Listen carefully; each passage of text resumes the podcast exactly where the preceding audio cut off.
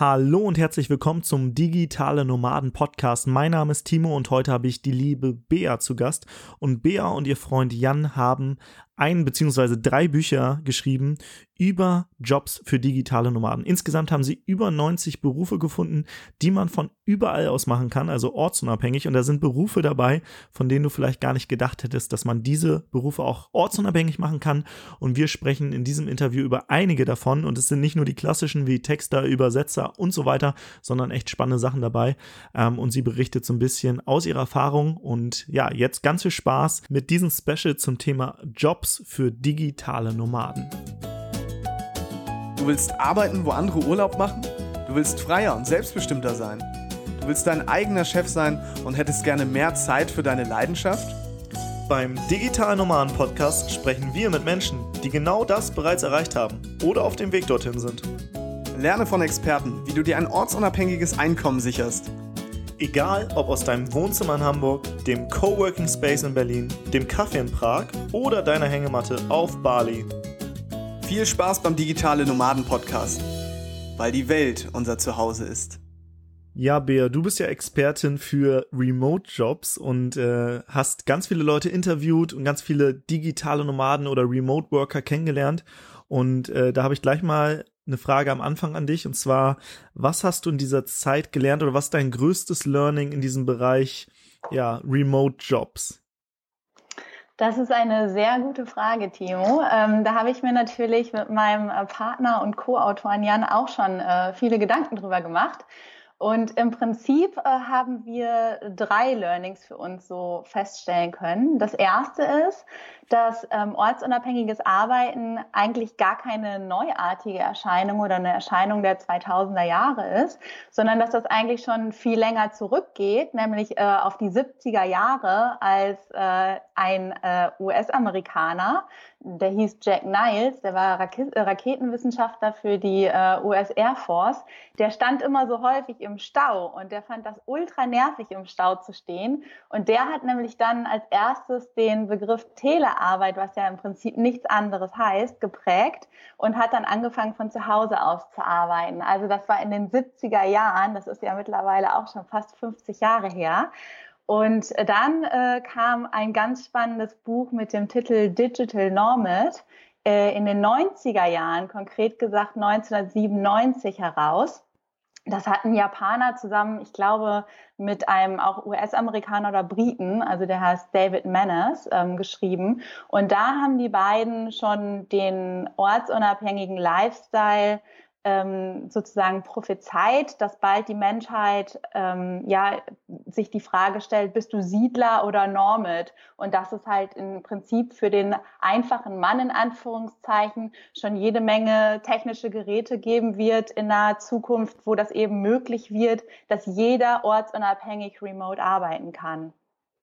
Und Tim Ferriss letzten Endes war dann mit seinem Buch For Our Work Week in 2007, als es rausgekommen ist, also nochmal zehn Jahre später. Also das, ich weiß nicht, ob das jeder so auf dem Schirm hat, aber das war auf jeden Fall für uns wirklich sehr aufschlussreich, dass das auf die 70er Jahre zurückgeht.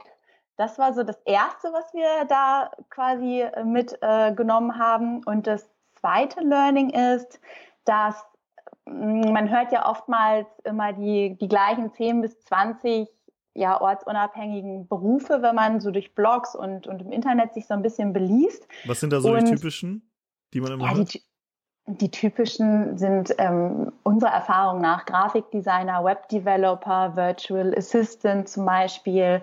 Ähm, das sind so, so das, was man immer wieder hört. Texter, und, Übersetzer. Ja, genau. Texter, Übersetzer oder Sprachlehrer ist auch ganz hoch im Kurs. Also das machen sehr, sehr viele, die anfangen.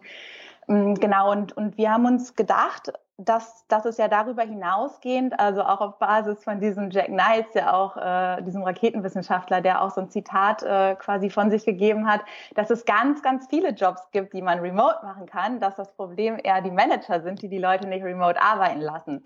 Und da haben wir uns gedacht, da müsste es doch viel, viel mehr Jobs noch geben als diese klassischen Jobs und sind angefangen, so eine Liste zu erstellen. Und da waren letzten Endes über 200 Berufe drauf. Krass. Und die haben wir dann, ja genau, und, und die haben wir dann dann ähm, quasi versucht zu verifizieren, ob man die tatsächlich re remote machen kann. Und wir sind angefangen dann im Internet nach, wir haben, wir haben sie Role Models genannt, nach Personen zu suchen, die in dem Beruf jeweils ortsunabhängig arbeiten und haben dann letzten Endes einen Katalog von 80 plus Berufen erstellt, ähm, die erwiesenermaßen remote fähig sind und haben, waren sehr überrascht quasi davon, wie einfallsreich manche Menschen waren. Also es sind wirklich ganz, ganz viele Jobs dabei. Zum Beispiel auch der ganz klassische Controller. Das ist ja ein klassischer Office-Job oder ein Business Analyst oder ähm, jetzt muss ich mal gerade schauen, also Gesundheitsberaterin, ähm, äh, ja, Tänzer oder auch ein Video-Editor, okay, das ist relativ klassisch. Mm, aber ein Content Manager oder ein Content Moderator, also ganz viele Berufe, wo man vielleicht gedacht hätte, okay, ähm, wäre ich jetzt gar nicht drauf gekommen im ersten Step. Ähm, wenn man einfallsreich genug ist und eben die Sache richtig angeht. Das war das zweite Learning. Ähm, das dritte Learning war, dass äh, oftmals wird ja auch propagiert, dass wenn man ortsunabhängig arbeitet, äh, oder arbeiten möchte, dass das immer zwangsläufig mit einer Selbstständigkeit einhergeht. Das muss auch nicht unbedingt so sein. Ähm, wir haben auch einige Leute gefunden, die das tatsächlich in Festanstellung machen. Und es gibt ja auch zunehmend Jobbörsen, ähm, gerade auch auf dem US-amerikanischen Markt, die halt eben gezielt für ja, Remote-Jobs dort ausschreiben. Also ähm, ein Beispiel ist zum Beispiel die Jobbörse Flexjobs oder auch Remote OK. Ähm, ein deutsches Pendant wäre dann ähm, zum Beispiel ähm, die DNX Jobbörse. Mhm. Genau, also das sind so die drei Learnings, ohne jetzt zu weit abschweifen zu wollen. Ja, mega spannend. Da war schon viel drin. Ähm, ich habe tatsächlich auch ähm, mitbekommen, dass ein Mediensoziologe, Marshall McLuhan, glaube ich, auch in den 60er oder 70er Jahren schon äh, nicht von digitalen Nomaden gesprochen hat, sondern so von ähm, ja auch Wanderarbeit Arbeitern hat das, glaube ich, genannt, die quasi mit technischen Hilfsmitteln von überaus arbeiten äh, können. Damals hat er sich das noch so ein bisschen vorgestellt, dass äh, Menschen wie so eine Art Raumfahrtanzug hatten so ein, und da irgendwie alle technischen Sachen mit drin sind. Äh, heutzutage hast du mit dem Handy wahrscheinlich schon alles, was du brauchst, vielleicht noch ein, äh, ein flaches Notebook oder oder oder irgendwie ein Tablet oder so und damit kann man schon mit einer stabilen Internetverbindung von über auf der Welt arbeiten, mit Leuten äh, Konferenzen machen machen, über Videochats, äh, über Projektmanagement-Tools äh, mit anderen äh, auch im Austausch bleiben und so weiter. Und das finde ich, finde ich super spannend, ähm, weil wie du gesagt hast, Tim Ferriss war 2007 ja einer sogar, der das relativ spät gemacht hat. Er ist ja dann noch so ein bisschen mehr auf das Thema ähm, Lifestyle-Business eingegangen und Gründen in Komponenten und wie kann man alles mögliche automatisieren. Und da, ich merke, dass da jetzt gerade ein Riesenbedarf ist und dass da noch viel, viel mehr kommt, ähm, weil, weil die Möglichkeiten immer größer werden, dadurch, dass es Plattformen wie Amazon gibt und so weiter, die einen sehr viele Dinge abnehmen und äh, so kann man wirklich in Komponenten gründen. Man braucht kein Lager mehr, um physische Produkte zu verkaufen. Ähm, man braucht auch keinen keinen Kundensupport im Haus mehr, sondern das kann man sich auch extern zum Beispiel holen. Ähm, und auch dein zweites Learning, dass es ganz viele Jobs gibt, die man von überall aus machen kann. Ähm, oder dass Menschen, die vielleicht einen Job haben, wo man scheinbar denkt, dass der eigentlich ortsgebunden ist, dass die den trotzdem äh, ja ortsunabhängig machen können. Wir hatten im äh, Vorgespräch auch darüber gesprochen, dass in Amerika äh, die Telemedizin schon ein größeres Feld ist und dass da auch Krankenschwestern, dass sie, glaube ich, eine Krankenschwester auch hat, hatte, die äh, remote arbeitet, finde ich auch sehr spannend, weil das ja so ein Job, den stellt man sich jetzt ja erstmal nicht äh, ortsunabhängig vor. Und es werden wahrscheinlich auch noch viele Krankenschwestern langfristig ortsgebunden arbeiten, aber wenn man das wirklich will, kann man selbst so einen Job sich äh, ja ortsunabhängig machen sozusagen und auch das dritte Learning, dass man nicht immer selbstständig sein muss, sondern auch als Angestellter ortsunabhängig sein kann. Das sehe ich jetzt auch immer mehr. Wir überlegen auch langfristig äh, Leute anzustellen und nicht nur mit Freelancern und Selbstständigen zusammenzuarbeiten, sondern halt wirklich eine ortsunabhängige Firma aufzubauen. Ich glaube, es gibt schon Beispiele wie Zapier und so weiter. Das sind Firmen, die, ich glaube, nur einmal im Jahr sich irgendwo gemeinsam treffen und dann Workations veranstalten. Ansonsten arbeiten überall äh, Leute auf der Welt und das finde ich sehr, sehr spannend, diese, diese Entwicklung geile Learnings, die du da geteilt hast. Vielen, vielen Dank. Ich danke auch. Aber jetzt ist es so, du hast ja mit deinem äh, Mann oder Freund das Buch zusammengeschrieben und ihr seid in das Thema so eingestiegen, aber du warst ja jetzt nicht immer äh, begeistert für das Thema digitales Nomadentum. Wie bist du da hingekommen? Ja, das war auf Umwegen definitiv. Ich habe erstmal ganz klassisch ähm, ja, BWL studiert in Osnabrück, was nördlich in Deutschland ist, und bin dann ganz klassisch in so einen Corporate-Job rein. Also ich habe ähm, da im Finanzbereich für einen großen Konzern gearbeitet und ähm, habe dann so ein Trainee-Programm da gemacht und ähm, ja, dann entsprechend so ein bisschen äh, die Karriereleiter entlang, mich daran entlang gehangelt bis ich an so einem Punkt war, wo ich gemerkt habe, dass Finanzen vielleicht doch nicht unbedingt und auch Corporate nicht das ist, was, was ich mir so langfristig vorstelle. Habe daraufhin äh, dann, äh, bin mal in mich gegangen, habe mir überlegt, was möchte ich eigentlich und äh, bin dann im Bereich Marketing slash Online-Marketing eingestiegen. Und diese, diese Arbeit war dann äh, ortsunabhängig, wobei ich dazu sagen muss, äh, dass ich zuvor auch angefangen bin auf ähm, Social Media überwiegend oder auch ähm, über Blogs, dann äh, ja so äh, entsprechenden äh, Personen, die ja schon längerfristig oder auch euch ähm, quasi halt Bloggern und, und Podcastern oder auch Leuten, die auf Social Media sehr aktiv sind. Da fällt mir jetzt ähm, zum Beispiel die ähm, quasi Markus Meurer und Feli Hagarten von der DNX sein oder mhm. Bastian Barami von Office Flucht und habe so ein bisschen verfolgt, was die so machen und was die von sich geben und war dann sehr angetan quasi von, von diesen Möglichkeiten und habe mich da quasi das erste Mal damit beschäftigt. Jetzt muss ich mal eben überlegen, wann das war. Ich glaube, das war so vor drei, vier Jahren. Mhm. Genau. Und ähm, was war so der ausschlaggebende Punkt, dass du jetzt, ich sag mal, du hattest ein, ich glaube, du hattest sogar eine relativ hohe Position in einem Corporate, äh, hattest du letztes Mal erzählt, äh, als wir äh, quasi auch ein Vorgespräch hatten. Ähm, du hattest gesagt, du warst, ähm, hattest BWL studiert, warst da Trainee am Anfang, aber bist die Karriereleiter relativ schnell aufgestiegen. Was hat dann dafür gesorgt, dass du gesagt hast, okay, nee, da habe ich keinen Bock mehr drauf? ja, das war, das war, glaube ich, einfach der Umstand, dass ich gemerkt habe, dass ich im falschen ähm, Fachbereich unterwegs bin, weil Finanzen, ich habe es zwar studiert und ich habe es dann auch beruflich gemacht, aber letzten Endes ist das jetzt nicht mein, mein Herzblut gewesen und ich wollte gerne was machen, wo ich ähm, thematisch mich auch so ein bisschen mit identifizieren kann. Und da war Marketing, was ich dann danach gemacht habe, ist da wesentlich näher liegender. Und ähm, zum anderen ist es so, dass ich gemerkt habe, dass ich auch nicht unbedingt in so einem klassischen, ja, in so klassischen Großkonzernstrukturen zu Hause bin. Also ich komme aus einem Unternehmerhaushalt, ähm, eben mit einem kleinen Unternehmen und auch aus einer, also wo, wo die Eltern selbstständig sind und ähm, ja, ich denke, dass vielleicht ist das auch so ein bisschen in den Genen oder wie auch immer, ähm, dass dann eben eine Festanstellung im Großkonzern ist ja so, so 180 Grad das Gegenteil. Mhm. Ja, ich glaube, da diese beiden Faktoren waren, waren so ein bisschen ausschlaggebend dafür, dass ich irgendwann gesagt habe, so nee, das möchte ich jetzt nicht länger machen. Gab es Situationen, wo du innerlich am liebsten gekündigt hättest? Jetzt in meinem äh, Corporate Job? Mhm. Ja, ja, ja, ja. da gab es einige. Also ähm, in, ja, also dann zum gerade zum Ende hin. Ne? Also da habe ich mich dann ja, das war dann auch die Zeit, wo ich eben dann auch äh, quasi mich äh, zum digitalen Nomadentum informiert habe und gesehen habe, welche Möglichkeiten das Internet bereithält. Und dann habe ich halt gesehen, dass ich aber quasi das komplett andere Leben lebe, eben Office-basiert und äh, eben ich musste ganz viel drucken, auch zu der Zeit, ja so Papier drucken, was, äh, was, was, ich bin eigentlich ein Verfechter des Lean Office und oder Paperless Office und das, das ging mir total, also ganz gegen den Strich und da habe ich jedes Mal wirklich innerlich äh, geschrien. Ähm, ja, und das war, da habe ich dann innerlich auch ähm, mich dann ja eben damit beschäftigt, wie es weitergehen könnte. Ne? Ich habe auch so ein Karrierecoaching dann äh, wahrgenommen, weil ich eben wissen wollte, wo sind denn jetzt die Stärken und äh, Talente, die, die ich habe und ähm, genau.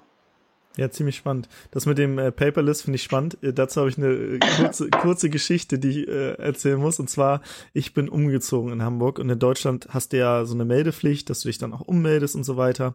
Das heißt, ich musste hier ins Kundenzentrum, nennt man das, und vorher einen Termin machen. Ähm, hat mich echt äh, bisschen Zeit gekostet. Zu Hause musste man so einen Antrag online ausfüllen den dann aber ausdrucken.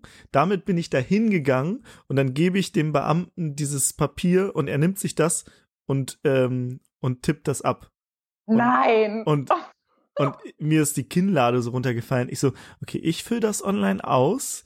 Ich druck das aus, also Papier wird verschwendet und er tippt das wieder ab und ähm, das kostet Zeit und damit auch Steuergelder und die zahle ich auch. Gleichzeitig musste ich für die Ummeldung noch zahlen im Kundenzentrum. Da dachte ich so, ja, irgendwie habe ich mich nicht so als Kunde gefühlt, weil als Kunde will ich ja kaufen, aber ich wurde gezwungen, Termin zu machen, dahin zu gehen, äh, Papier irgendwie zu verschwenden und auch noch die Zeit von jemand anderes um mir und auch noch Ste Steuergelder. Dann dachte ich so, ah, irgendwie könnte sich da doch ein bisschen was ändern. Aber äh, das ist nur eine kurze Geschichte am Rande, das hat gar nichts mit dem Thema heute zu tun. Ja, aber, aber es ist ja so wahr, ne? Und man wundert sich, dass, also dass, dass das jetzt so in so behördlichen Institutionen so ist, das ist ja die eine Sache, ne? Die sind ja meistens auch so ein bisschen, hinken so ein bisschen hinterher, aber in vielen Unternehmen ist das tatsächlich auch noch so ähm, oder auch gerade bei, also oder unter anderem auch bei Ärzten, da, da sieht man es ja auch immer wieder, ne? dass wirklich online wird irgendwas ausgefüllt und dann für die Unterschrift, weil ich glaube, daran hapert es letzten Endes, wird das Ganze dann ausgedruckt und dann halt eben ja händisch unterschrieben, obwohl man da ja auch schon mittlerweile viele Möglichkeiten hat, das Ganze digital abzubilden. Ja, also ich habe zum Beispiel Versicherungsmakler, da kriege ich immer so Smart Contracts, äh, die ich äh, online ausfüllen und unterschreiben kann. Und auch äh, letztendlich kann man ja auch ähm, online mittlerweile die meisten Sachen eigentlich auch regeln. Von daher, naja, aber ich glaube, das wird sich auch in den nächsten Jahren hoffentlich verändern. Äh, wird wahrscheinlich äh, in, in, der, in den Behörden vielleicht ein bisschen langsamer gehen, obwohl ich habe jetzt einen neuen äh, Personalausweis bekommen, da gibt's immerhin schon einen Chip und man soll irgendwie ein paar Sachen online machen. Ich bin mal gespannt, äh, wie fortschrittlich das ist. Sascha und ich waren letztes Jahr in Estland, die sind da schon mega weit. Da kann man eigentlich, glaube ich, fast jeden Behördengang sich sparen und von zu Hause aus machen, außer, ich glaube, heiraten, da musst du, glaube ich, nochmal live vor Ort sein oder so. Aber ansonsten kannst du fast alles, also ich glaube 98 Prozent der Sachen online machen und es kostet dann auch weniger Geld, weniger Zeit und äh, naja, aber anderes Thema. Ich bin auch gespannt, wie das weitergeht, ja. Ja. Ähm, okay, dann bist also du warst quasi in diesem Corporate, hast gesagt, da ging dir so ein bisschen was gegen Strich, hast dann gesagt, okay, ähm, digitales Nomadentum kam irgendwie auf, hast dich dafür interessiert. Wie bist du jetzt dann äh, letztendlich auf die Idee gekommen, in dem Bereich Bücher zu schreiben? Und ihr habt ja drei Bücher geschrieben ähm, und die sind ja für unterschiedliche Personen. Einmal so für Kreative und Texter, dann habt ihr aber auch was so für soziale und kommunik kommunikative Leute. Da würde ich mich dann eher so ein bisschen einsortieren. Oder auch für Leute, die so ein bisschen eher mit Technik und Zahlen und vielleicht ja auch Organisationstalente sind in dem Bereich ähm, da da gut sind. Und da habt ihr drei unterschiedliche Bücher unterschiedliche Jobs. Ähm, wie habt ihr oder wie seid ihr auf das Thema gekommen? Wie habt ihr angefangen in dem Bereich ähm, ja da die Bücher zu schreiben? Oder wie seid ihr überhaupt auf die Idee gekommen ja, ähm, das Witzige daran ist, ursprünglich wollten wir eigentlich nur ein Buch schreiben und äh, durch unsere Lektorin sind es letzt letztlich drei Bücher geworden, weil wir einfach so viel Content angesammelt hatten, dass das Ganze ein äh, Buch mit über 1000 Seiten geworden wäre, was natürlich unverkäuflich ist. Die neue Deswegen Bibel. Haben, ja, genau, die neue Bibel, ja. Ja, so haben wir es auch genannt. Das war Arbeitsthese oder Titel. Und deswegen ähm, ist nämlich dann äh, der schlaue Einfall unserer Lektorin war, das Ganze so eine Trilogie zu machen und das Ganze zielgruppengerecht aufzuarbeiten, was sich im Nachgang auch als sehr gut herausgestellt hat. Das ist jetzt schön kompakt auf, ich glaube, ein bisschen mehr als 300 Seiten sind pro Buch. Und, ist ja immer ähm, noch nicht wenig, ne? So für, für so Lesefaule wie mich, aber ihr habt eine geile Gliederung. genau, und das Gute daran ist, dass ähm, du ja auch das, nicht das ganze Buch lesen musst. Also wir haben das, äh, das ist, wir haben das als Nachschlagewerk konzipiert. Da ist ein relativ langes Kapitel, was auch gleichzeitig den Hauptteil abbildet. Und da sind die ganzen Berufe jeweils ähm, aus dem Buch gelistet. Und ähm, du wirst dich ja wahrscheinlich, also wenn du jetzt nicht ganz, ganz vielseitig interessiert bist, wirst du dich für ja eine gewisse Auswahl an Berufen interessieren und wirst dann dementsprechend dazu den Inhalt lesen und die anderen Berufe wahrscheinlich außen vor lassen. Also deswegen gehe ich davon aus, dass du wahrscheinlich, naja, vielleicht so 150, 160 Seiten oder so lesen wirst. Mhm. Was ja dann für, für jemanden, der nicht gerne liest, immer noch vielleicht ein bisschen viel ist. Aber ähm, so jemand würde dann vielleicht auch kein Buch kaufen. Also, ähm, aber wie gesagt, es ist als Nachschlagewerk dann konzipiert und ja. äh, man muss man muss nicht alles lesen. Ja. Ähm, genau zu deiner Frage, ähm, wie sind wir überhaupt drauf gekommen, diese diese Buchreihe zu schreiben? Das war eigentlich relativ interessant und zwar habe ich meinen äh, Job ähm, sozusagen aufgegeben. Das war Herbst 2017, glaube ich und ähm, wir, wir sind dann zusammen mit so einem One-Way-Ticket nach Thailand, wie es ja jetzt relativ fast schon Mode geworden Der Klassiker. ist. Der Klassiker, genau. genau. Und ähm, ja, sind dann halt eben ähm, unbewusst äh, ja auch auf so eine, so eine Weltreise letztlich, wie sich dann herausstellte, gegangen, weil wir dann mehrere Kontinente auch besucht haben, mehrere Länder und haben dann immer ganz fleißig ähm, Coworking Spaces in den, in den Ländern aufgesucht und haben dann von dort ähm, gearbeitet. Und da kam relativ schnell die Idee, dass ähm, oder, oder die Erkenntnis äh, vielmehr, dass es ganz viele Menschen oder ja, so jüngere Leute gibt, die eben ortsunabhängig arbeiten wollen, aber die einfach nicht wissen, wie, also wie sie das anstellen, Geld zu verdienen, also oder auch in welchen Berufen das überhaupt möglich ist. Hm. Also gerade in Thailand haben wir mit vielen Menschen geredet, die haben dann gesagt, ja, ich, ich bin Sprachlehrer. Ne? Also gerade bei, ähm, bei Amerikanern ist das, glaube ich, eine sehr gängige Sache, weil ähm, der auf dem Chines, also so, so wurde mir das gesagt, auf dem chinesischen Markt, also der ist wohl ziemlich am Boom und da sind sehr viele, die Englisch lernen wollen und als äh, Muttersprachler ist das natürlich ähm, als Amerikaner dann leichtes, da, da Unterricht zu geben. Und ähm, ja, Jan und ich haben dann, wie gesagt, irgendwann gedacht, so, ja, hm, es sind so viele Leute, die, die wünschen sich halt eben so eine ortsunabhängige Tätigkeit, aber die wissen halt irgendwie nicht, womit die das realisieren können. Und es ist ja auch keinem geholfen, wenn alle Leute nachher dieselben zehn Berufe ausüben, weil A, haben wir dann Überangebot an den Berufen wahrscheinlich und B, ähm, hat ja vielleicht auch, ähm, die Leute haben ja unterschiedliche Neigungen oder auch unterschiedliche Ausbildungen. Ne? Wenn ich jetzt durch ein jahrelanges Studium gegangen bin und dann steige ich als Sprachlehrer ein, das ist ja für den einen oder anderen eine schöne Sache, weil er vielleicht dann Talent erkennt äh, und, und da, da, Freude dran hat. Aber ähm, für den anderen ist das äh, vielleicht auch, dass er denkt, oh mein Gott, jetzt habe ich all die Jahre halt äh, äh studiert, äh, Geld investiert und jetzt steige ich hier zum Stundensatz von 10 Euro ein. Das kann es ja irgendwie auch nicht sein. Ja.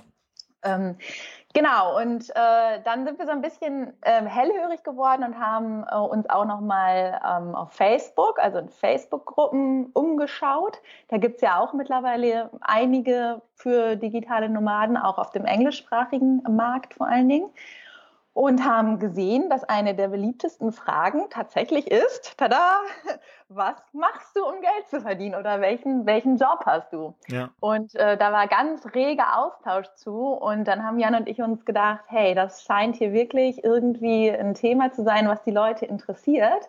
Lass uns doch mal ein Buch dazu schreiben. Mhm. Genau, so, so kam das dann letzten Endes. Ja, mega spannend. Ihr habt da ja äh, einen, einen riesen Need Need quasi gelöst, ähm, weil das ist auch einer der klassischen klassischen Fragen, die wir oft bekommen in unseren Communities. Wir haben auch eine mit über 15.000 Mitgliedern auf Facebook, auch die heißt digitale Nomaden einfach ganz klassisch. Und ähm, da zum Beispiel oder auch wenn wir Anfragen von Leuten bekommen, fragen sie halt oft so, was kann ich denn eigentlich machen? Welche Jobs kann ich ortsunabhängig machen? Und ich denke mir immer, ja, fast alle. Äh, wenn es jetzt nicht eine ne unmittelbare physische An, äh, Anwesenheit benötigt. Ich sag mal, als Handwerker ist es vielleicht aktuell noch nicht ganz so leicht, aber ansonsten gerade Wissensberufe, egal ob angestellt oder selbstständig, äh, da geht halt sehr, sehr viel ortsunabhängig. Ähm, mhm.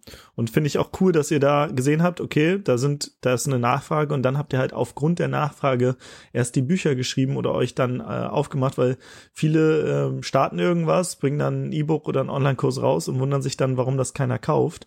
Aber ihr habt da halt ein, äh, ein Thema gefunden, wo, wo klar ist, okay, das dass die Nachfrage wird eher in Zukunft noch steigen.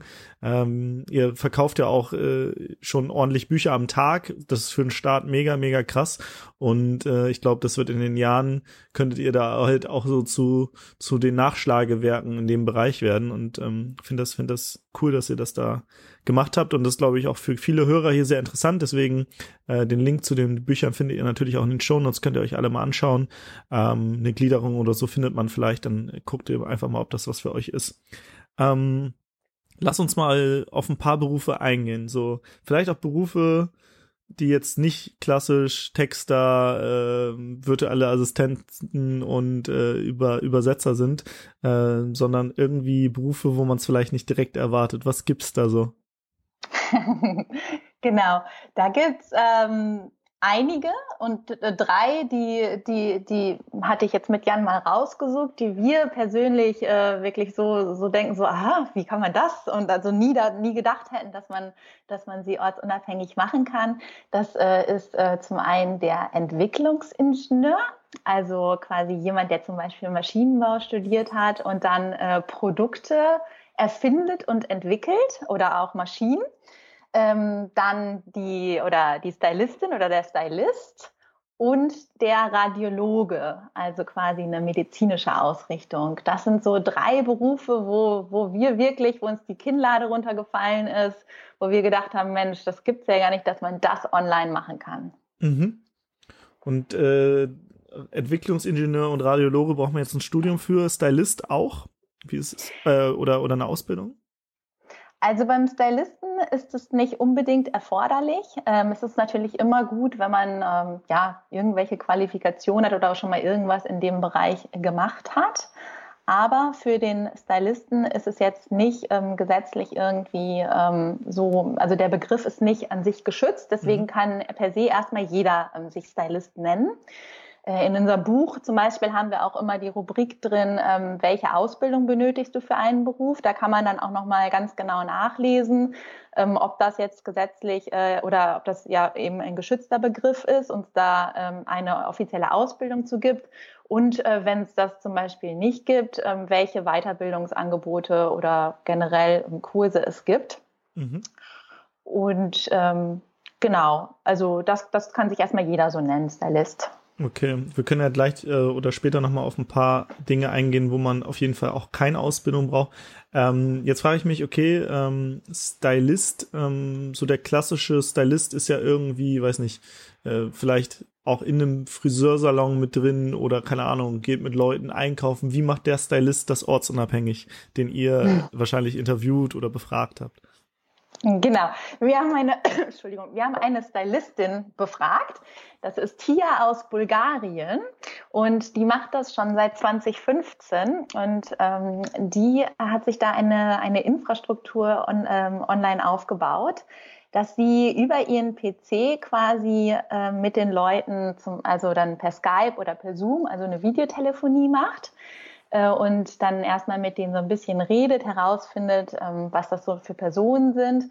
Und dann lässt sie sich von den Personen ähm, Fotos schicken mit den Körpermaßen oder auch dann eben die Angabe der Körpermaße und hat dann ein Programm, wo sie dann das Ganze einlesen kann und schauen kann, ähm, ja, welche Farben passen denn gut zu dieser Person. Also eine Farbanalyse macht sie dann und eine Körperanalyse, welche Schnitte, ne, welche Schnittmuster. Und wenn sie das alles, also ihre Analyse dann fertig hat, dann äh, guckt sie online nach entsprechender Kleidung, äh, die den Personen dann ähm, stehen, also steht oder, oder gut aussehen wird. Und das Ganze macht sie zum Beispiel auch anlassbezogen. Also wenn jetzt die Leute zum Beispiel ein Outfit haben möchten, weil sie sich jetzt für einen neuen Job bewerben, ja, oder halt äh, ja zu irgendeiner irgendein Galaabend gehen und irgendeine tolle also Robo brauchen. Genau. Und mhm. und so macht sie das dann letzten Endes. Und sie äh, bestellt dann auch die Sachen dir nach Hause und du kannst sie dann anprobieren und gucken, ob das passt oder wie wie funktioniert das? Oder geht derjenige dann in in den Laden noch selbst und shoppen oder wie funktioniert das Also das ist ähm, auf Wunsch. Also sie kann dir eine Einkaufsliste zusammenstellen und dir dann per E-Mail zum Beispiel schicken oder sie kann das aber auch direkt online für dich ordern. Mhm. Sehr genau. spannend. Letztendlich so ein bisschen, man fragt sich ja immer, okay, wenn du, wenn du einen Job machst, dann löst du ja irgendwie ein Problem von jemandem, dafür bekommst du dann Geld, also für die Problemlösung. Und das Problem, mhm. was sie ja so ein bisschen löst, ist wahrscheinlich einmal, okay, ich, ich würde jetzt sagen, okay, ich bin Typ, ich habe keine Ahnung von Farben, was zusammenpasst, ich brauche irgendjemanden, der, der mich da berät, weil ich weiß nicht, ich habe keine Ahnung davon. Und vielleicht auch so ein bisschen das Thema Zeit. Ich möchte jetzt nicht äh, einen Samstagnachmittag durch äh, Hamburg hier in der Europapassage durchlaufen, weil das ist voll, äh, es ist irgendwie stressig, ich muss durch die ganzen Läden rennen, dann weiß ich eh nicht, was mir passt und so weiter. Das heißt, so ein bisschen die Probleme, die sie löst, die ich jetzt gerade sehe, vielleicht sind das ja noch mehr, ist einmal dieses Thema Zeit und aber auch ähm, ja vielleicht so ein bisschen äh, Wissen beziehungsweise ja was zusammenpasst und was was halt ein Stylist halt macht, ne? Also gucken, was was gut miteinander äh, kom kombinierbar ist. Mhm, genau. Okay, das ist doch mal ein spannender Beruf. Ich äh, ich glaube, die Folge schicke ich meiner Schwester. Die arbeitet gerade in der Ausbildung. Das ist das ist voll ihr Ding. Sie wird Stylistin. Online. ja ortsunabhängige Stylistin. Ähm, okay, dann gibt's ja noch den Entwicklungsingenieur. Ingenieur, das ist, äh, du meintest so eine Art Erfinder. Was erfindet der so? Ähm, der erfindet äh, Produkte oder auch Maschinenbauteile. Also ähm, Produkt kann, ja, also zum Beispiel muss ich mal gerade selber überlegen. Also das kann ja im Prinzip alles sein. Wenn ich jetzt gerade mal hier durch meine Wohnung schaue, ne, das fängt an von der Kaffeemaschine über irgendeinen neumodischen Wasserkocher oder irgendwelche innovativen Steckerleisten. Also das kann, können wirklich ähm, jegliche äh, Produkte sein oder auch Maschinenbauteile. Wenn man jetzt mal an, an den Bau denkt, wenn man jetzt irgendwelche Häuser baut, ähm, da, da sind ja ein, ist ja eine Vielzahl von, von, von Maschinen eben mhm. notwendig. Und da die einzelnen Komponenten, Bauteile, das kann man dann auch entsprechend runterbrechen, die müssen ja irgendwoher, müssen die ja kommen und deswegen müssen die irgendwann mal erfunden werden. Und, und arbeitet der angestellt oder selbstständig oder beides? Mhm, das ist der Jason aus den Niederlanden. Also Jason ähm, ist äh, quasi multipler Unter Unternehmer auch, also er ist auch selbstständig und war sofort bereit, uns ein Interview zu geben. Ein sehr netter Mensch. Ähm, mhm. und der äh, hat früher hat er angestellt gearbeitet für verschiedene Ingenieurbüros und hat dann als Side-Business äh, seine Selbstständigkeit aufgebaut. Also das war, ich glaube, das war noch vor also in den Anfängen der 2000er, bevor äh, Tim Ferriss sein Buch rausgebracht hatte, ähm, hat er dann ganz klassisch offline sozusagen sich die gelben Seiten geschnappt mhm. und hat äh, alle Unternehmen, also er kommt aus Kanada und äh, aus, sein, aus, seinem, äh, aus seiner Stadt, die auch irgendwie nur im entferntesten an Ingenieurleistungen äh, interessiert sein könnten, ab, also angeschrieben, hat dann irgendwie mit Photoshop äh, Visitenkarten von sich designt und hat das dann äh, entsprechend äh, dorthin geschickt, hat 600 Briefmarken gekauft tatsächlich noch dafür. Mhm. Ähm, genau, das hatte er auch erwähnt und äh, ja, ist dann so angefangen und hat relativ schnell dann Fahrt aufgenommen, bis er dann irgendwann gemerkt hat, hey, ich verdiene so viel ähm, mit, mit, mit meinem Side-Business, ähm, ja, ich, ich kündige jetzt meinen meinen Job. Und ist dann, also das, was er jetzt hauptsächlich macht, ist eine Firma, die haben sich auf ähm, technische Zeichnung und äh, 3D-Druck spezialisiert. Das heißt, wenn du jetzt eine Produktidee hast, die du umsetzen möchtest, also du musst jetzt kein Professional sein, du kannst auch einfach, keine Ahnung, du möchtest jemandem irgendwas zum Geburtstag schenken oder hast irgendeine Idee für, für irgendein Gimmick-Produkt oder so, dann kannst du dich an seine Firma wenden, ihm das schildern und er entwirft für dich die technische Zeichnung dazu. Also das ist im Prinzip die Zeichnung, woraus hervorgeht, wie das Produkt nachher im 3D-Druck aussehen soll und auch die technischen Berechnungen. Ne, die ganzen Maße und wie das dann auch von der Mechanik funktionieren soll mhm. und lässt das dann in einem 3D-Drucker für dich drucken. Und wenn du nachher sagst, ich möchte, dass das Ganze in Serienproduktion geht, dann kannst du das auch über seine Firma machen. Also von der Pilotierung bis hin zur Serienproduktion bietet der alles an. Und der Clou an der ganzen Sache ist, das ist komplett ortsunabhängig, dieses Unternehmen. Also der arbeitet weltweit mit einer Reihe von, ich weiß nicht, was er gesagt hat, aber mehreren Dutzenden Freelancern zusammen und äh, ja, das wird dann irgendwo auf der Welt, ich weiß jetzt gerade gar nicht wo, gedruckt und versandt. Mhm. Und das, genau das ist das, was ich am Anfang auch angesprochen habe. Ne? Selbst bei physischen Sachen kann man halt mittlerweile das auch ortsunabhängig gestalten, indem man halt verschiedene Komponenten äh, nutzt. Dann hat er halt äh, wahrscheinlich eine Firma, die hat einen 3D-Drucker irgendwo stehen, äh, schickt den aber nur die technischen Zeichnungen, die von überall auf der Welt gemacht werden kann und die Adresse, wo, der, wo die, die, der 3D-Druck hin muss. Und äh, dann wird das da ausgedruckt und dahin gesandt und so kann er seine Firma von überall ausführen und hat wahrscheinlich mittlerweile auch noch andere ähm, Ingenieure oder Zeichner da bei ihnen, so dass er wahrscheinlich nicht mal mehr arbeiten müsste, wenn er, wenn er kein, keine Lust mehr hat. Genau, richtig. Super, super spannend. Ja, auch, auch äh, ein toller Beruf, glaube ich. Ähm, und ich glaube, viele sind gerade irgendwo in Großraumbüros und machen technische Zeichnungen und könnten aber um die Welt reisen oder vielleicht sich halt auch selbstständig machen, was ich bei, hieß er Jason? Genau, Jason. Was ich bei Jason äh, spannend finde, ist halt dieser unglaubliche Wille. Ne? Am Anfang meintest du, er hat in den 2000er gestartet, da äh, war das noch äh, vor Tim Ferriss und so weiter und ähm, er hat ja letztendlich so ein bisschen Kaltakquise gemacht, indem er einfach äh, alle, alle Unternehmen, die ja die seine Leistung eventuell in Anspruch nehmen könnten, indem er denen halt Briefe geschickt hat und hat da ja erstmal investiert in Postmarken und Zeit und so weiter. Und äh, aber dieser Wille hat halt dafür gesorgt, dass das durchgezogen hat. Finde ich, finde ich sehr eine sehr coole Geschichte. Mhm, fanden wir auch. Das war sehr inspirierend. Ja. Dann hattet ihr noch einen Radiologen, also dann einen Mediziner, ne? Oder genau. Medizinerin? Genau. Nee, das war diesmal also ein Mann, das war der Mike mhm. oder auch Michael, aber er nennt sich Mike aus äh, Florida. Ähm, ursprünglich aus der ehemaligen Sowjetunion. Der ist mit 14 in die USA eingewandert und der hat im Prinzip so ein bisschen den amerikanischen Traum äh, realisiert. Der äh, hatte schon immer so einen Geschäftssinn, also er ist auch ähm, Unternehmer und äh, ist äh, damals ganz klein angefangen als Paperboy und hat da die Zeitungen irgendwie äh, quasi verteilt und hat dann ein richtiges Unternehmen, also noch zu Schulzeiten äh, draus gemacht, wo er dann auch Erwachsene für ihn gearbeitet haben, was er dann irgendwann auch für ja einiges an Geld dann verkauft hat.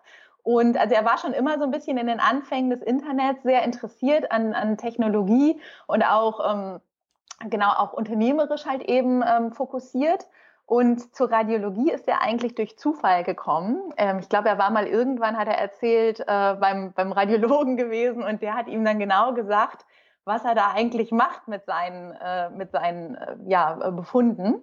Mhm. Und das hatte ihn dann so interessiert, dass er gleich mal ein Medizinstudium angefangen ist. Ja. Und äh, ja. Kann man ja mal machen. Genau, kann man mal machen.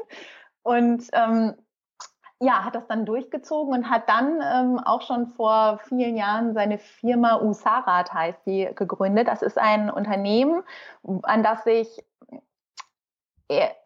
Kliniken und Arztpraxen wenden können, äh, wenn äh, die ein MRT oder ein CT durchgeführt haben bei den Patienten und dann entsprechendes Bildmaterial haben, was analysiert werden muss. Das ist ja das, was ein Radiologe macht. Ne? Das ist ja, der liest ja sozusagen Röntgenbilder aus mhm. und stellt da die Diagnosen.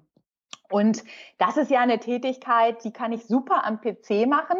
Und da muss ich auch nicht unbedingt vor Ort sein, weil ähm, diese eigentliche MRT oder CT, das kann ja dann jemand anderes übernehmen. Und das ist auch in den USA gängige Praxis, dass dann eben die, das Bildmaterial eingesandt wird, dann äh, bei, bei seiner Firma Usarat.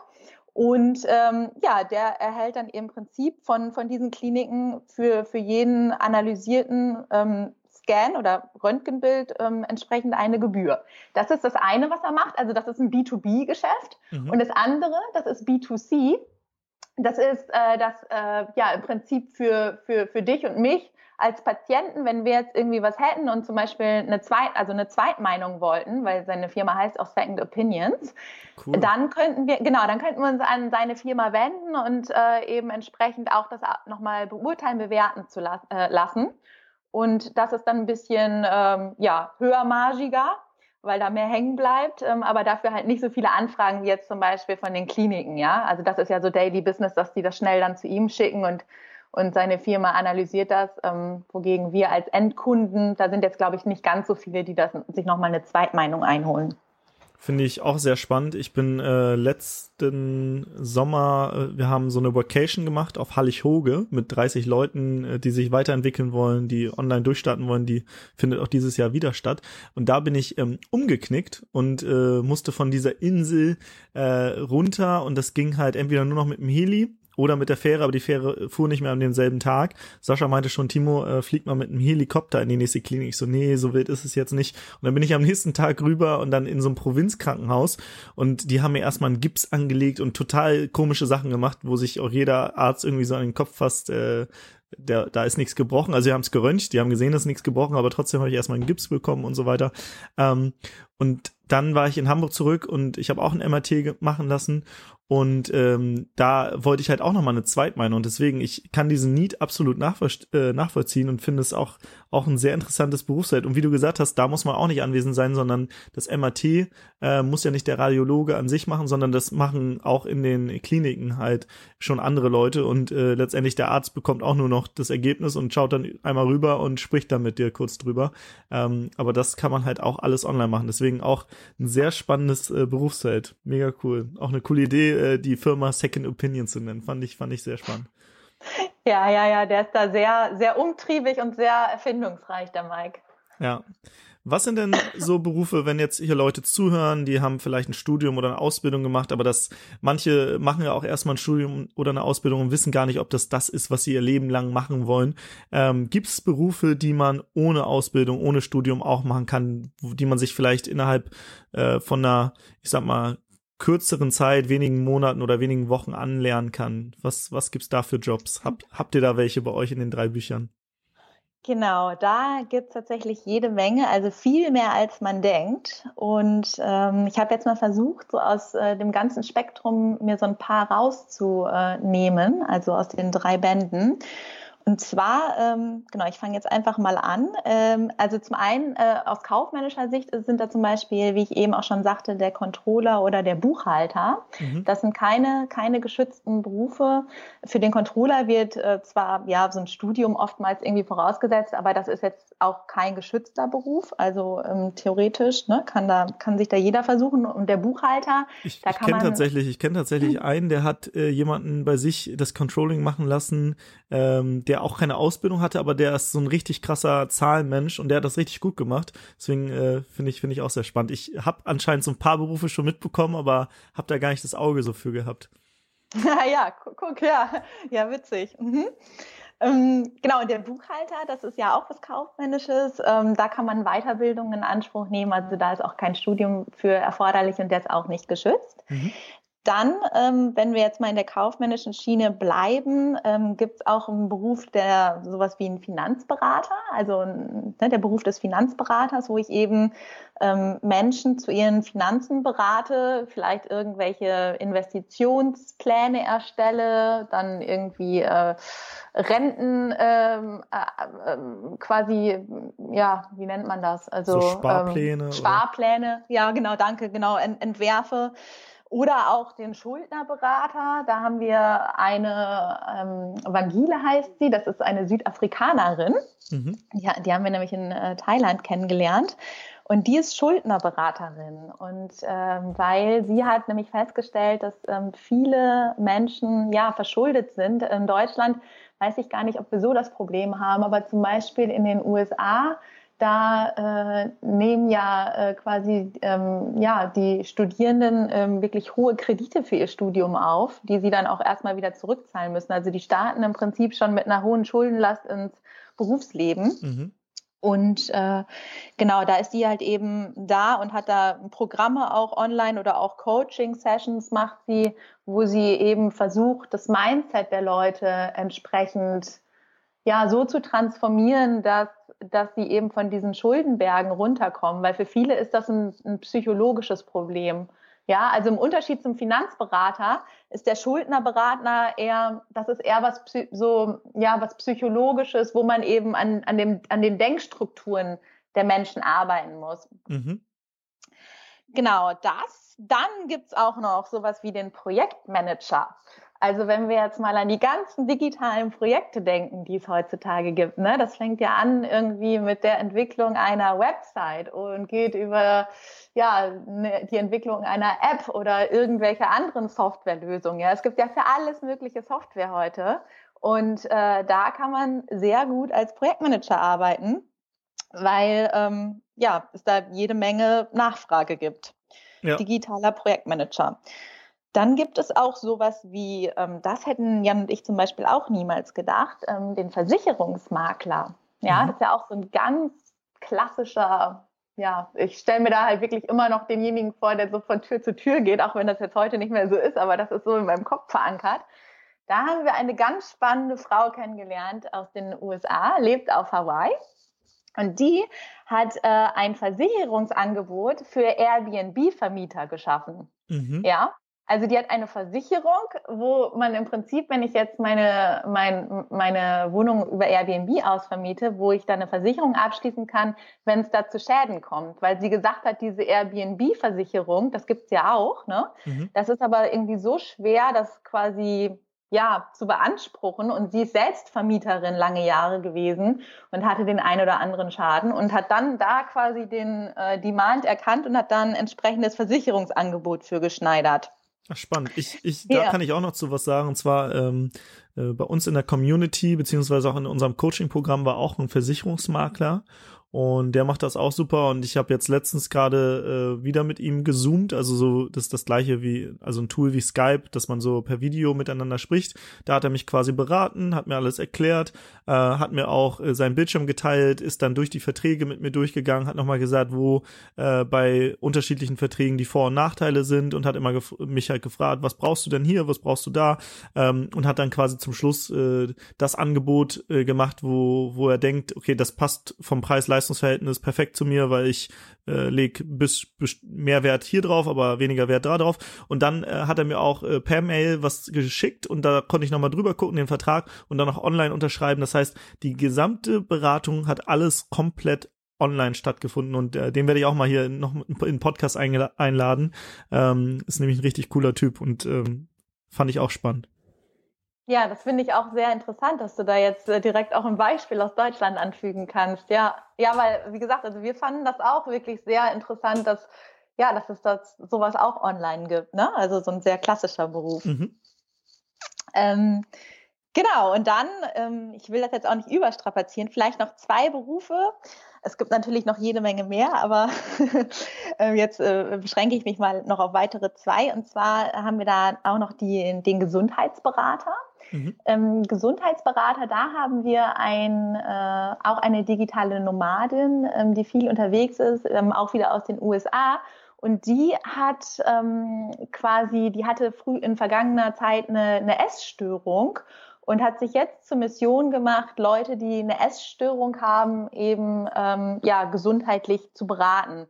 Das ist natürlich jetzt nicht zu verwechseln und das schreibt sie auch auf ihrer Website mit einer ärztlichen Beratung, ja, oder halt einer psychologischen, sondern eben aus ihrer Expertise heraus ähm, gibt sie da eben Tipps und Tricks an die Hand, wie man aus dieser Essstörung ähm, wieder rauskommen kann und wie man sich ähm, eben gesund ernähren kann. Mhm. Das, das, das fanden wir auch sehr interessant, was man alles so machen kann, auch aus den eigenen Erle Erlebnissen heraus. Ne? Ja. Das ist wieder so dieses Learning mit dem Erfindungsreichtum, Einfallsreichtum.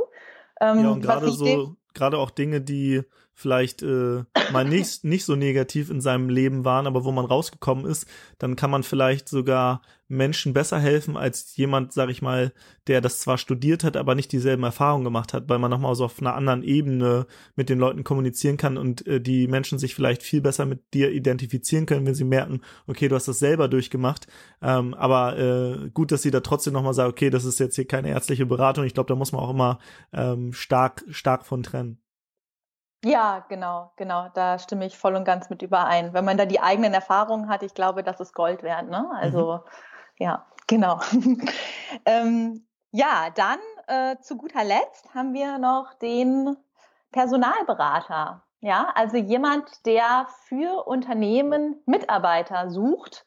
Ja, weil das ist ja nicht immer in-house bei den Unternehmen, sondern auch gerne mal ausgelagert. Also wird auch so ein bisschen äh, ist da auch so ein bisschen der Headhunter mit gemeint, wogegen, das äh, habe ich gelernt, muss man wohl abgrenzen, weil Headhunter ist jemand, äh, der äh, quasi ja so auf das höher oder auf, auf vorrangig auf Manager oder Führungskräfte, also auf, auf ähm, ja in der Hierarchie höherrangige ähm, äh, Mitarbeiter abzielt und das Ganze auch äh, eher, dass er sie sozusagen kalt akquiriert. Ne? Das sind Leute, die halt nicht aktiv suchen. Wogegen beim Personalberater, der schaut sich schon auf dem ja, bei, eben bei Menschen um, die halt auch auf der Suche sind. Und mhm. da wir ja das tolle, die tollen Netzwerke Xing und LinkedIn haben, ist das ja auch heutzutage kein Problem mehr, sowas online zu machen, weil ja. man hat ja sogar da auch die Einstellungsmöglichkeit als User zu sagen, hey, ich suche gerade nach einem neuen Job und das lässt sich ja wunderbar filtern. Ne? Also ähm, das kann man auch online abbilden und da haben wir tatsächlich auch ähm, eine Person gefunden, die das auch in einer Anstellung macht. Ja, spannend. Mhm. Super, super spannend. Ich habe auch ein paar Sachen äh, direkt ähm, wiedererkannt, also zum Beispiel Personalberater. Ich glaube, Sascha und ich sind mittlerweile auch Personalberater. Wir haben letztens äh, nach Leuten gesucht ähm, und dann haben die zum Beispiel erstmal so einen MBTI-Test gemacht. Das ist dieser 16 Personality Test, den kann ich auch in den Shownotes mal verlinken. Da äh, findet man schon so ein bisschen was über die Leute raus, was für ein Menschentyp die sind. Sind das eher so analytische Typen oder sehr kommunikative Typen ähm, oder kreative Typen, so wie ihr auch so ein bisschen eure Bücher unterteilt habt äh, für die unterschiedlichen Typen, kann man da auch so rauskriegen, welcher dieser 16 Persönlichkeitstypen passt denn so am ehesten auf mich. Und oft äh, sind da viele Dinge, die passen und vielleicht auch ein, zwei Dinge, die nicht passen, aber da hat man schon mal so einen groben Überblick, wie die Menschen schon ticken, wie deren Denkstrukturen sind und für welche Stellen sie auch eher geeignet sind, weil ein Kreativer sollte jetzt vielleicht nicht, nicht äh, so, einen, so einen Zahlenjob haben. Und äh, da schauen wir dann immer, je nachdem, was für eine Stelle wir gerade suchen, passt der Persönlichkeitstyp für diese Stelle und äh, dann, wenn das passt, dann äh, machen wir nochmal sagen wir nochmal, hey, schick uns doch nochmal so, so ein kurzes, zweiminütiges Bewerbungsvideo. Ähm, wir legen da auch keinen Wert irgendwie auf Zeugnisse und so weiter, sondern wollen halt wirklich gucken, wie interagiert der Mensch, äh, auch wenn das vielleicht eine ungewohnte Situation ist, sich selbst zu filmen. Und äh, wenn das dann cool ist, dann laden wir die Leute zum Gespräch ein und sprechen mit denen und haben da auch letztens zum Beispiel eine gefunden, die das äh, super gemacht hat und die jetzt auch bei uns anfängt. Und auch das Thema Projektmanager, was du angesprochen hattest, äh, wir sind auch permanent Projektmanager, wir haben Online-Tools, mit denen wir unterschiedliche Freelancer oder auch Leute aus unserem Team immer koordinieren ähm, und können da auch immer so ein bisschen den Überblick behalten, wer ist gerade wo, welcher Task ist vielleicht überfällig, ähm, wo muss man jetzt vielleicht noch jemanden dazu holen, weil, weil der andere Hilfe braucht, ähm, weil zum Beispiel eine, hier muss eine Website entstehen, da muss äh, eine Fähre gebucht werden oder ein Bus und äh, woanders muss vielleicht irgendwie ein Online-Programm aufgesetzt werden oder so. Und je nachdem, also gerade dieses Multi, Multi-Projektmanagement ist dann halt echt über so Tools gut abbildbar, so dass man immer so ein bisschen den Überblick behält, wo ist jetzt gerade wer in welchem Projekt und wo, wo braucht man vielleicht noch so ein bisschen Manpower oder Womanpower. Ähm, und ja, das sind auch so zwei Sachen, die ich, die ich ähm, die ich unterstützen kann, wo ich mich selber auch so ein bisschen äh, drin gesehen habe in den Berufen, auch wenn ich jetzt nicht die diese Jobbeschreibung habe. Wahrscheinlich würde man mich als Podcaster oder Coach oder Trainer oder wie auch immer bezeichnen. Oder obwohl mittlerweile ich erzähle meiner meinen Verwandten, ich bin Buchautor, weil wir ein Buch geschrieben haben, weil die das mit diesem ortsunabhängigen Arbeiten noch nicht so richtig verstehen.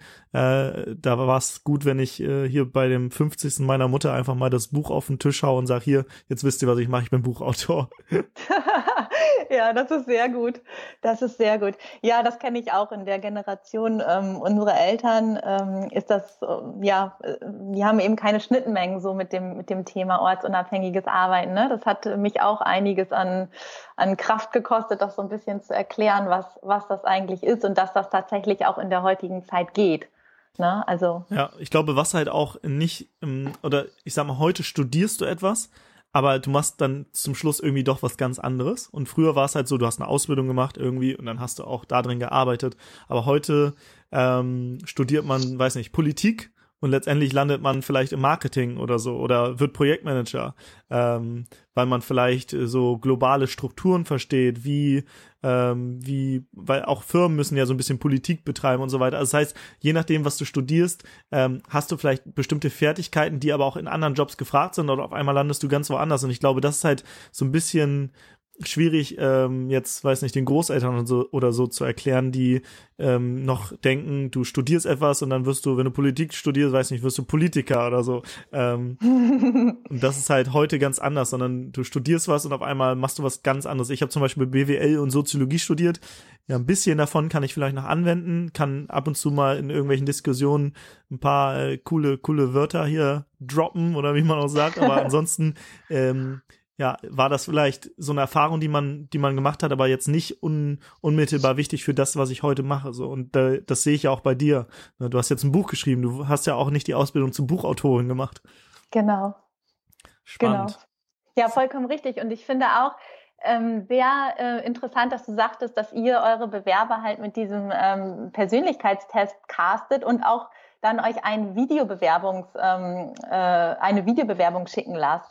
Also ich, ich, ich, äh, ich bin sehr gespannt darauf, wann auch die Unternehmen dahin gehen werden, dass man eben auch verstärkt mit äh, Bewerbungsvideos anstatt mit bewerbungsschriftlichen Dokumenten arbeitet. Weil ich finde, das ist ein tolles Format, weil man die Personen ganz anders kennenlernt dann. Absolut. Also, was bringt mir irgendwie ein beschönter oder be, wie heißt das? Beschönigter Lebenslauf äh, oder geschönter, ja, ja. Geschönter Lebenslauf, äh, wenn wenn die Person eigentlich gar nicht das kann, was sie da sagt. Aber wenn du ähm, so ein bisschen Menschenkenntnis hast und dir das Video anschaust, hast du schon vielleicht so ein Gefühl, okay, das könnte, das könnte äh, gemeinsam mit, mit dem Test, den, den die Person ja vorher gemacht hat, kannst du so ein, so ein Eindruck bekommen, wer ist die Person und so weiter. Also schon mal mehr als auf so ein DIN A4-Zettel steht.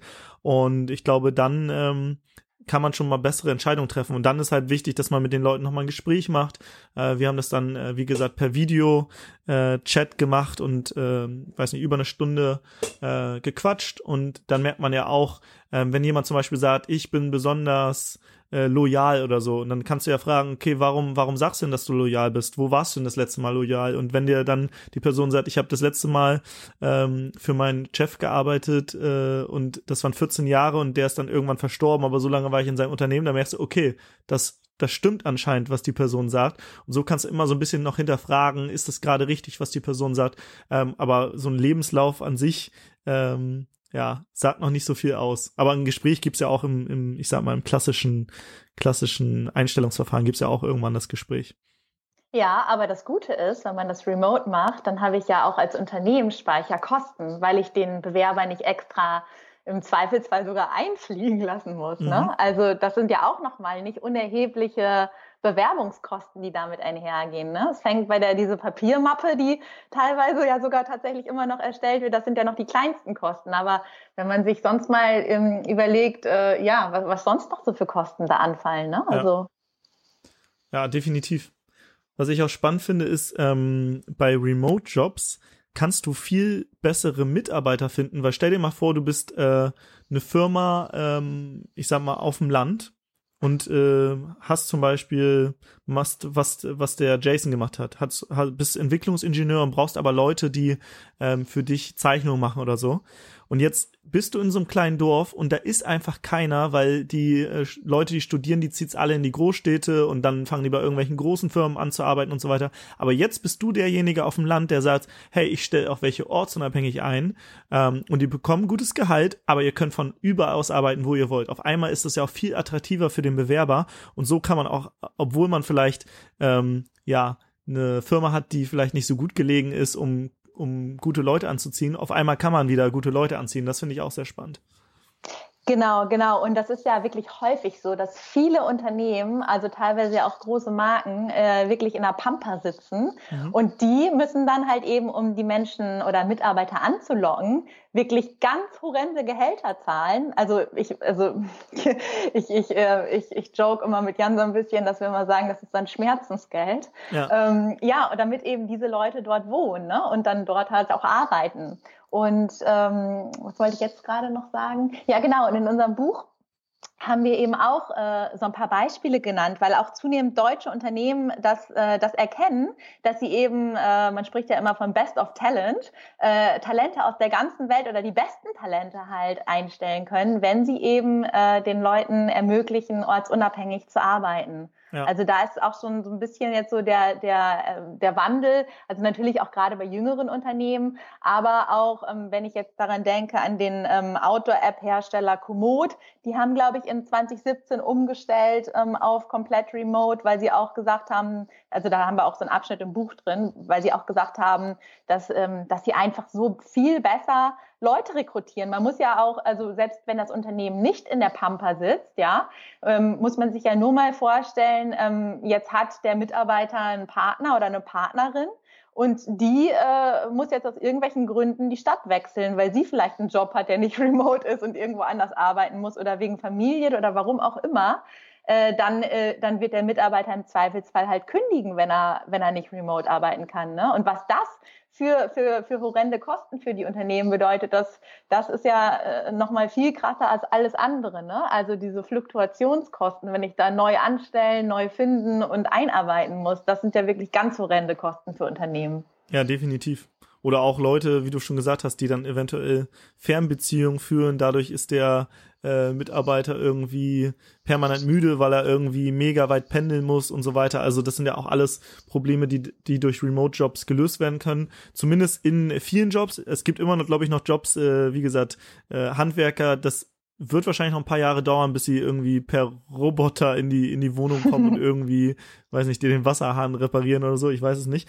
Ähm, aber da ist auf jeden Fall schon viel möglich. Auch äh, unser Steuerberater zum Beispiel ist äh, total remote. Er meinte, manche Kunden von ihm, die sind noch, also er ist, glaube ich, in den 50ern oder so. Und er meinte, also ich, ich kann hier auch von überaus arbeiten, aber manche Kunden wollen noch zu mir ins Büro kommen. Aber was ich demnächst mache, dann kommen die halt einfach, wenn die wollen, ins Büro und dann klappt mein Mitarbeiter den Laptop auf und dann sitze ich da irgendwie äh, auf, auf Bali oder auf, auf dem Kreuzfahrtschiff und, und Skype einfach mit meinen äh, Kunden, wenn die noch herkommen wollen, können sie ja machen, aber ich bin woanders und das fand ich einen geilen Spruch. Das ist wirklich, die, ich habe mir das gerade so vorgestellt in meinem Kopf, die Bilder, das, äh, das ist ein sehr lustiges Bild, ja. Ja.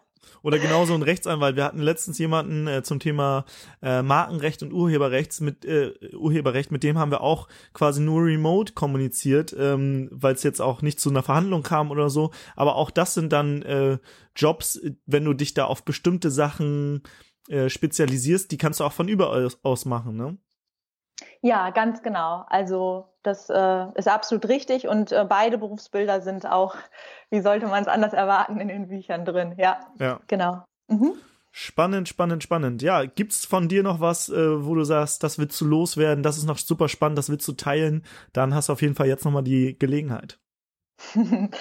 Also ähm, wenn jemand oder wenn, wenn ihr, liebes Publikum, wenn ihr Interesse habt äh, an Remote-Arbeit, aber noch nicht so richtig wisst, ähm, wie ihr Geld verdienen könnt, welche Berufe sich dafür eignen, dann äh, kann ich euch wärmstens empfehlen, mal in Go Remote reinzuschauen, jeweils das Buch, was euch interessiert.